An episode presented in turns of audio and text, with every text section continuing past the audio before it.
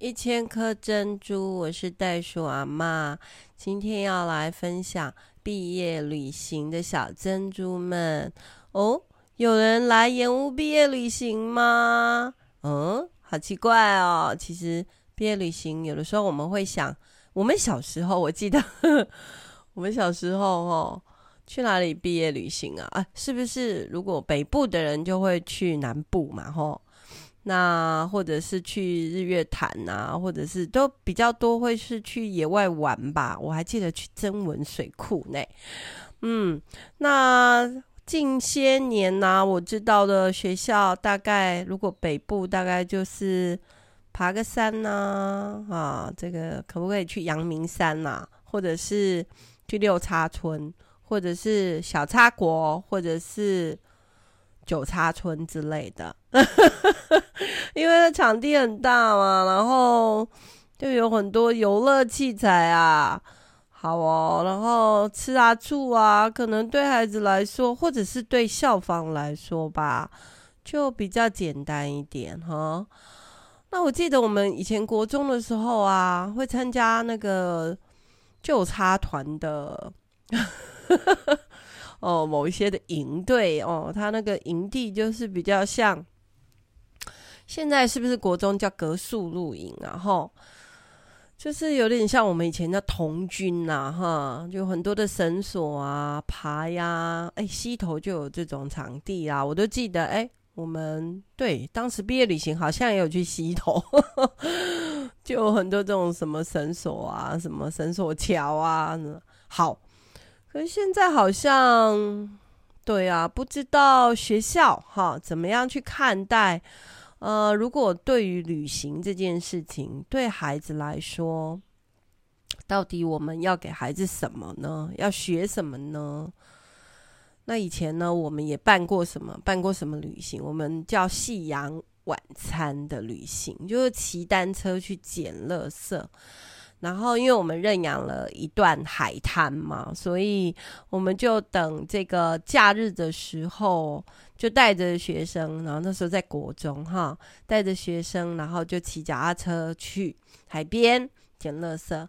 那袋鼠阿嬷呢，就在家里煮好了一大锅的可能炒饭吧，或者是蒸馒头吧。然后呵 呵还有一些什么西瓜啦，什么豆浆啦，好，然后我就开车载过去，让他们在河堤那边看夕阳，然后吃晚餐。啊，我记得这个很特别的旅行哈。那上一次我的这个孙儿女他们的旅行也很特别，他们叫社区走读哈。社区走读，因为他们是在那个呃嘉义哈。那嘉义的很多地方都是比较是农场吧，吼啊，然后所以他们就去参观了这个农会的谷仓啊，还有，嗯、我看他们还有对就近参观，可能我看太保是不是对是嘉义的高铁站嘛，所以他们也去看了，所以这个叫做在地化，然后那是有特色的啊，就是他们在。那里才有这样子的机会，可以看到这些场域啊，或者是认识里面的啊，所以我们说社区走读了哈。那以前我在荒野协会的时候，我们也会带儿童啊，带一些解说的旅行哈，小旅行，我们会到像植物园呐哈，或者是呃这么哎特别的有文化的特别的。这个社区的，他们有做这些环保议题的，好，那我们就去参访社区。好，那哎，每个社区它有不同的呃这个环境的议题啊，例如说可能做堆肥，哈，或者是有人做哎这个叫做垃圾再生，哈，哎对，啊环保啊这些议题的。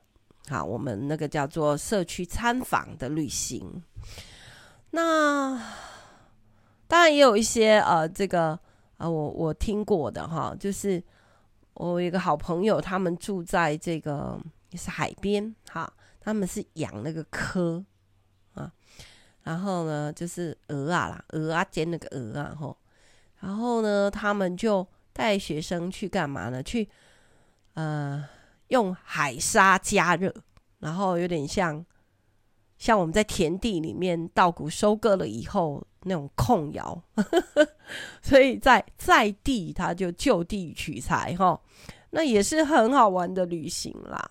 嗯，所以我在想，哦，好，那学校的方面就要看主事者啊、老师啊、校长啊他们的选择跟远见啊。那我觉得，对，如果是要花钱，那同样的，呃，如果去什么什么游乐园哈，那那个就是比较被动的嘛，让机械去带来一个短暂的这种。呃，什么惊吓吗？他们叫做什么大大什么神啊？就从很高的地方降下来，或者是快速旋转，或者是……哎，我们小时候也有去过这种游乐园啊。以前我们小时候叫做动物园，然后旁边就有儿童乐园，然后在士林嘛。然后现在我不知道还在不在。好，那。就会一起去呀啊，我觉得那时候最刺激的就什么碰碰车啦啊，还有还有还有那种一个人一个位置，像荡秋千一样，可以甩得很很很快的。但现在可能这些对孩子来说都不是太够刺激，他们被刺激太多了，所以他们就需要很大的刺激的这种。这种这种身体的冲击哈，或者是这个眼球的快速转动哈，好啊，好，那讲那么多哈，这个这个礼拜啊，对，有一个小学校，然后老师其实跟校长已经跟我这样子啊、就是谈这个旅行，已经谈了一阵子了哈，那我觉得好棒哦，就是。学校呢，小小的，那就比较容易谈这种这种比较是知性之旅哈，就好像呃让孩子能够亲手操作一些事啊哈，或者是真的学到了某一些救命的技能哈，好哦，然后甚至呃也不要帮他们就是什么都准备得太舒服哈。诶，要让他们连吃饭啊、睡觉啊都可以亲自的动手，好咯。所以大家有想到了吧？其实，在盐屋就有这样的环境嘛，哈。那后来他们选择了啊、叫做野球三观。好，那什么是野球三观呢？好，我来跟大家解说一下哈。野外嘛，在野外哦。我们该怎么去求生存？然后，这个其实让青蛙阿公来讲话更清楚。他常常都会考一些我们的问题哦。例如，他就说：“ 啊、如果可以让呃这个，你觉得在什么样的这个场域里面哈，环境里面你可以活下去？哈，一海边，二。”啊、呃，这个森林啊，山西边，好，这样好，他就会让孩子们去回答，然后就问为什么这样哈。那他也会出这种问题，就是说，好，现在如果你遇到啊、地震啊，或者是对对对对对，比较多讲的是地震哈。那你。马上想要逃到啊！如果你在家里，好，你要逃到什么地方最安全？这样 好。那如果你在在外面，你要怎么样啊？这个有找到这个避难的，让自己活下去的地方。然后就开始介绍我们的求生包啊，好，那这个求生包我们之前有讲过哈，有跟大家分享过这这一个题目啊，是在哪里讲的呢？我记得是在老老的漂亮，老的漂亮，对对对，就讲到 呃这个袋鼠阿嬷好野人呐、啊，背着这个很重的背包去践行那一段哈，记得吗？好，大家可以往前推回去看哈。那推回去听，对不起，推回去听。好，那所以我们其实就设计了这个叫做野外求生三个简单的关啊。那首先是在房子里的，我们有一个叫做大楼逃生器，哦，其实叫缓降机啦。其实，在大楼你都可以看到它有一个指示的标志啊，大部分在楼梯间或者是顶楼哈。那通常是会用一个盒子装起来，那其实打开里面呢，就是一个缓降机了哈。那我们就去消防局真的买这样子的器材嘛。然后呢，我们就把它架在那个呃三楼的房间，那窗户打开来，我们做了一个平台，好，然后再做一个求生梯，可以连通到二楼，好，那呃我们因为一楼到二楼我们都挑得很高嘛，好，所以大概会有五公尺左右的高度吧，然后他们就站，他们会。要比如说，哎，这个操作应该是说开窗户，爬着，然后下那个求生梯，好，然后呢，再到这个呃这个大楼逃生器前面，那我们做两套的确保，哈，他们的身上会绑一个一条绳子，跟刚才那个缓降机，好，然后呢套在身上，然后。啊、我们的哥姐呢，因为都受过这个求生训练，所以会让他们戴个安全帽，感觉会比较安全。那事实上是不会掉下去的哈。所以小朋友都说这一关叫做大楼逃生，或者简称跳楼，不会死。好哦，那我们就会模拟叫做火灾现场哈。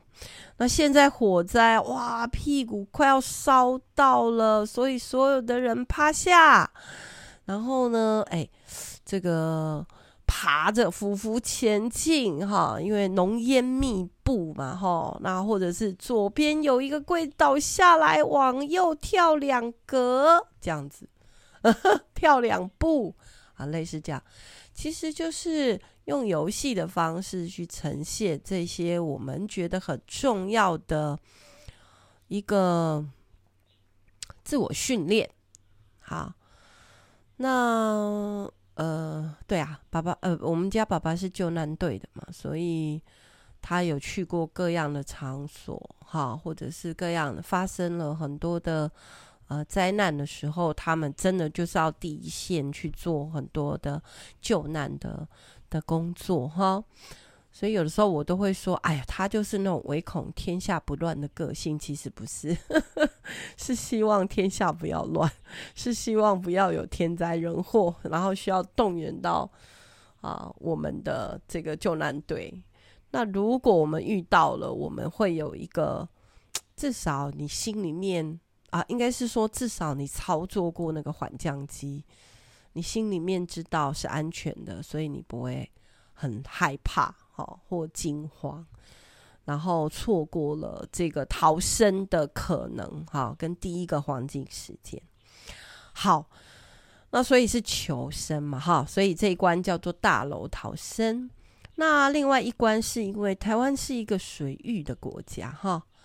那我们就是一个海岛啊。那其实我们以前我们在上这些课的时候，我们都会说：哈，台湾只有海鲜文化，没有海洋文化呀。我们的这个真的从小到大的课程里面，我们几乎没有，好，可以说是几乎没有让我们有这些接近水域的课程，好。那哎呀，都是纸上谈兵啦，课课本上怎么文字上面说，但事实上我们应该要学会去啊、呃，这个大自然里面敬畏它是一件事，另外是我们怎么样去享受这个大自然给我们的。所以有些人他们从事了一些水域的呃这个挑战啊，或者是嗯。或者是对啊，譬如说溯溪啦，譬如说这个我们叫水上救生哈。其实我们比较多的的引导是水上救生哈。那因为 每一年其实这种水上救生，诶，这这种水上水域活动产生的啊、呃，这个嗯。急难其实蛮多的哈，那更不要讲说现在其实很容易为极端气候变成常态，而这些像溪水暴涨啊、土石流这些东西啊，好像现在真的变常态了。我们小时候怎么怎么没有听过土石流三个字？真的没有。也加上因为山上呃，就是对山上他们种植的。啊、物种好有改变，好哦，那这个是一个很大的题目哈，所以我们如果有机会，我们再来讲啊，例如这个浅根植物啊，例如这个为什么水土保持没有做好啊？为什么这个只要下个雨啊，这个就会变成啊土石松动，然后就就会变成你的河水、溪水变成巧克力色哈，好。那我们有一关叫做抛绳救人，哈。那你知道他们其实救难队很会用这些扣环啊、绳索啊，哈。那以前我看鲁拉拉跟这个童军团啊，也会比较多有这些训练，哈。那我是不知道现在是不是很多童军课，基本上，哎，到底有没有童军课？我忘记了，离开学校很久了，我不知道。你们现在？国高中有童军课吗？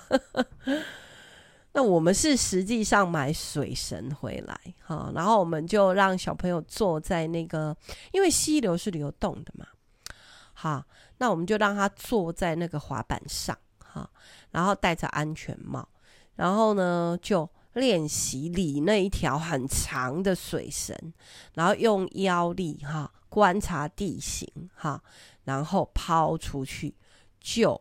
困在水中的受难的人，好，那我们怎么会有这个设计呢？是因为有一年呐，啊，我们就因为我们每一次营队里面，我们会有一些新的想法，那我们也会给孩子看，呃，就是我们环境里面遇到可能的、可能遇到的一些急难，吼，啊，灾难怎么办？所以有一年，我们看到一个新闻。就是说，一家人去溪边玩，那然后后来好像是姐姐掉到掉到溪里面去，那妹妹呢就很想救姐姐，也就跟着滑下去了，那也被冲走。那妈妈也下去救，爸爸也下去救，最后只有姐姐上来，剩下要救她的都死了。哇，这个这个。这个新闻给我们很大的这个冲击，我们就在想，如果我们去先教导大家说，哦，这个如果你出去玩，能不能 就地取材的，然后你学会了这个抛绳，哈，那我们也会进阶，就是把很多的衣服啊、裤子啊可以绑在一起，哈，就地取材，或者找到像藤藤之类的那种植物，哈。那就不会全家都死了啦，哈。那我们就觉得这个悲剧其实是可以避免，所以我们从那次之后，我们就教大家抛绳救人，那也是把它变成是一个对紧急的时候的一个技能，然后或者是我们就会劝大家说，就算你们只是啊、这个很多年轻人去溪边玩水，哈，我们小时候会啊去溪边。烤肉啊，或者是，或者是这个包饺子啊。我小时候真的是去溪边包饺子呢。那现在就是你们烤肉也好，什么拜托啦，就真的拿一条比较长一点的绳子带在身上嘛，吼。然后，嗯，我先生在学这些东西以后，他就真的随时的吼应用，哎，啊。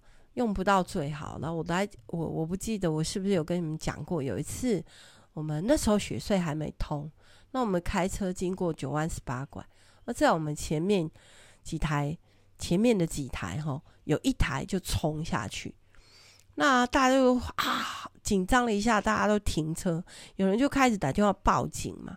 哦，我记得那时候是在最高点，呃，才往南宜兰那个方向开下去没有多远，所以也就是正中间。所以你要从宜兰来或者台北上来，都需要很长的时间。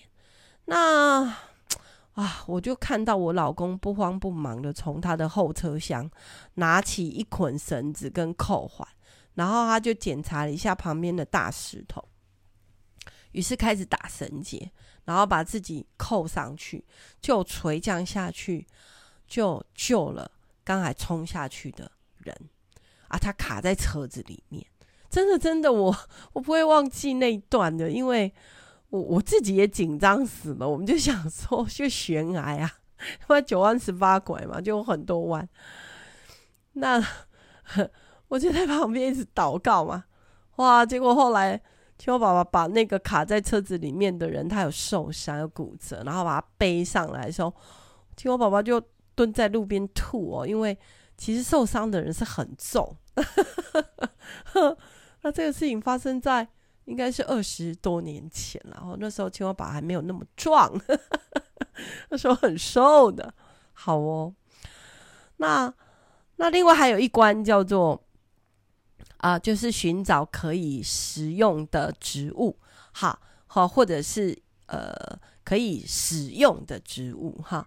那当然，天元盐屋这个园子因为种了很多啊药用植物啊、那所以就教他们怎么去辨认哈，闻一闻呐、哈，甚至吃一吃啊，揉一揉啊，摸一摸啊，看一看、啊，然后用这些感官哈来去认识。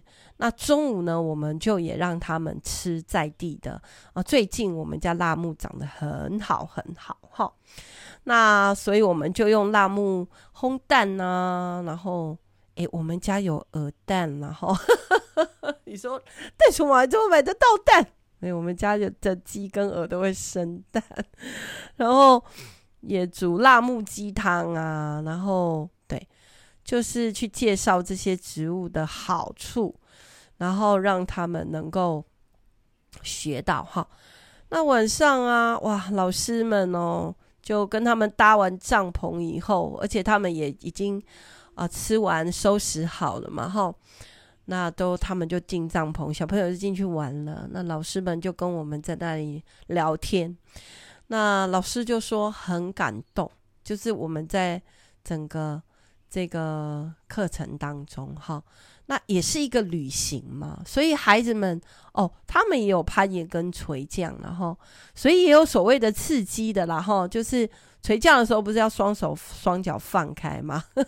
哦，不对不对，是攀岩啦，攀岩叫做坠落的时候要双手双脚放开，攻顶以后哈，那垂降的话就是你要给你自己绳子，好像你要确保你自己的安全。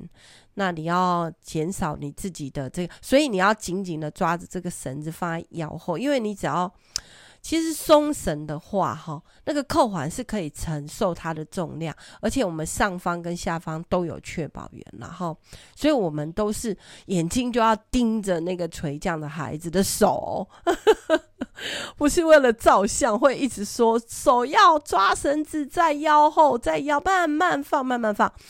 对，所以我们是非常啊、呃，这个警警醒的哈。好，所以这些这个我们啊，感觉是一个活动，感觉是一个课程，可是又是让孩子们可以有一些品格的突破哈，有一些克服困难哈，那或者是一次找一个方法。解决问题，这个就是攀岩嘛，因为攀岩叫做三点不动，一点动嘛，哈，每一次动一个动作就好了，哈，要不就是动手，要不就是动脚，哈，然后你不可能一次处理两个问题啦，你如果两点都放，你就会坠落，好，所以那在攀岩呐、啊，哈。的过程，或者是诶，他们也有体验了独轮车哈。那独轮车学什么？独轮车不是学平衡而已，诶，独轮车学忍受挫折的能力。你跌倒了还要再站起来，那你怎么样让自己哈这个找到那个平衡点？那我都觉得哈，这个这个也是我自己做体验教育这么多年下来，哈，我可以去体会到说，我们为什么要办这样子的这些活动，这些好，让孩子们能够真正的生活里面去体验，然后他们也能够真正跟他们有关系啦，而不是玩一玩，然后钱花一花，吃吃喝喝就没了。所以老师就很很怎么样跟我们说，他们很开心能够办这样子的毕业旅行在我们家，然后就跟我说，我可不可以跟你们签签约，一直到我退休了，我都还要继续 每年带孩子来。哇，我说谢谢谢谢 谢谢老师，那也让对让孩子们，他说是啊，我们有时候啊，有时候很难呐，就是到底是要选择。只是把钱用掉，核销经费，还是真的啊、因为要付的代价比较大、啊，对不对？嗯、呃，这样带孩子出来，其实校方也是压力会很大的。老师，特别是老师，还要跟他们过夜哈。然后，对啊，在生活教育上面，还要给他们耳提面命：到底刷牙了没？到底睡觉了没？讲。然后早上还要起来拔草喂鸡呀，要去干农事啊，所以 老师也是弄得脏脏的，是真的会比较累。但是，嗯，这样子的代价其实是会让孩子一生永远不会忘记的这些很棒的体验跟生活的技能。好哦，希望这些小珍珠们这次在天人岩屋的毕业旅行，真的是让他们能够永生难忘。好，下次见喽。